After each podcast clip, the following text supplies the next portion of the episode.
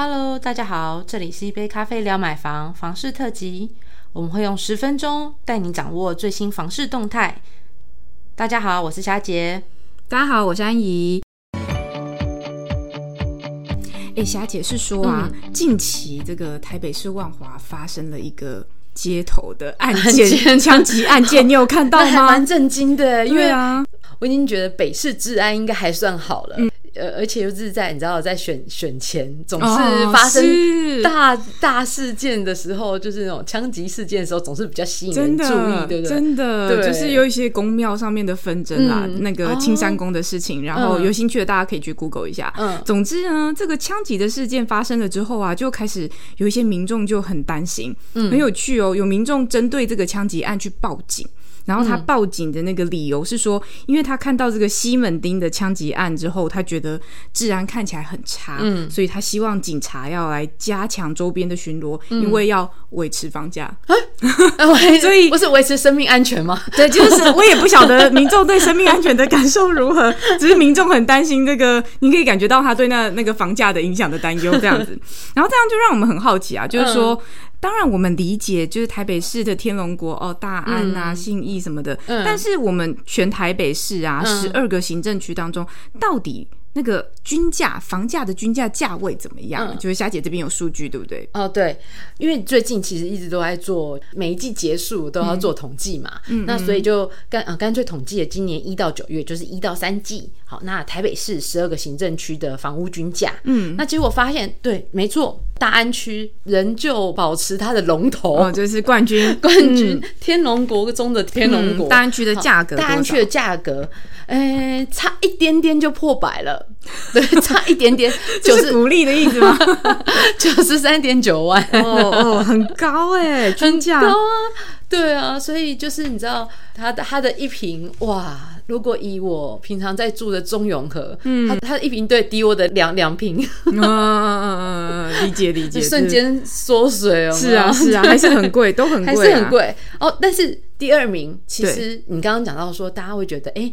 呃，天龙国可能就是大安啊、信义，对对，但是其实第二名出乎意料之外，其实是松山区。嗯，好，那松山区的每平均价是八十四点四万。嗯，对，然后第三名也不是信义区哦，是是中正区。信义区怎么了？信义区 信义区怎么了？好，那中正区的每平的均价差一点点，八十三点四万。哇，所以你看哦，大安跟松山它整整增加了快十万哎。对，信义区在第四名了。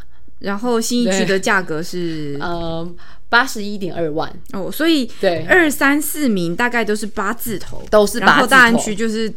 独独多出人家十万，这样九字，他在九字头。哇，那那问一下后面的那个嘞，后面的行政区有哪些？好，那因为有刚刚讲到，就是今天讲到万那个青山宫嘛，他在万华区。好，那其实呢，呃，台北是稍微比较，就是我们我们说啦，在五字头，刚刚讲的，在五字头呢有三个区域。那首先就是那个他们其实呃均价来讲，其实后来算起来，扣掉小数点第二位，其实都一样。嗯，哦，有万华区、士林区跟北投区，都是五十六点三万。哦，OK，对，就是相相对啦，我们只能说相对比较远一点点。对对，稍微远一点，也应该说它其实也都也有一有些区哦，万华发展的早嘛。然后北投是比较比较远，嗯，都有它的一些因素，对对，那所以它其实呃都都就是在相对来呃台北市来讲，十二个行政区当中，哈，它就是看起来呃虽然我也不能说是小资族可以进攻的地方，但是是相对比较能够比较便宜的区域。有没有从大安区 九十三万，然后顿时到这个万华五十六万？哎，突然觉得好像可以买，价值观错乱，对 不对？我。不是这样，不是不是不能这样瞬间跳四十万就觉得可以买，真的对。那哎，你觉得那万华区到底可不可以买啊？它有受这样治安的影响吗？所以就是像刚刚霞姐讲到，就是说，呃，士林北投区域可能比较远，但万华其实是比较近的。对，那当然就是因为它开发的比较早嘛。那呃，市容其实也比较老旧啦。我们坦白说，嗯。然后有一些民众他在买房子的时候，他其实对万华的确会考虑再三，就是可能对于他整个周遭的小环境啊有一些考量这样子。但其实我们后来看了。一下万华，你要入住万华，其实还是有一些蛮大的优势。大概同整了三点，可以提供给大家做参考。第一个就是它生活机能真的太棒了。嗯，万华那进台北车站、西门町商圈，然后周遭不管是交通啊、采买呀，又有捷运，对不对？又有台铁，所以是非常非常非常方便。嗯嗯，它的地点算是非常好。然后再就是刚刚讲到的价位相对亲民，我们不敢说它价位超级亲民啦，对不对？但是它真的是相对比较好了吧，对不对？你跟大安区比起来，六成，嗯，大安区的六成的价格就可以买万华，是不是？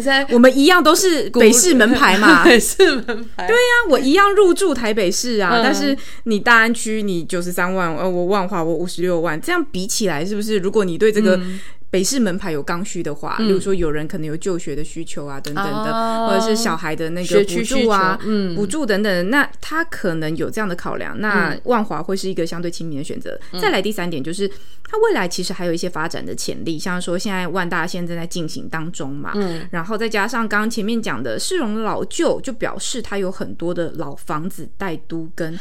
那如果它可以顺利去做一些整顿的话，其实对于万华。将来的推展，我们觉得还是有帮助的。然后特别特别要去提到，就是说，呃，我们以蒙甲大道来切分啊，北万华算是商业气息比较重，嗯。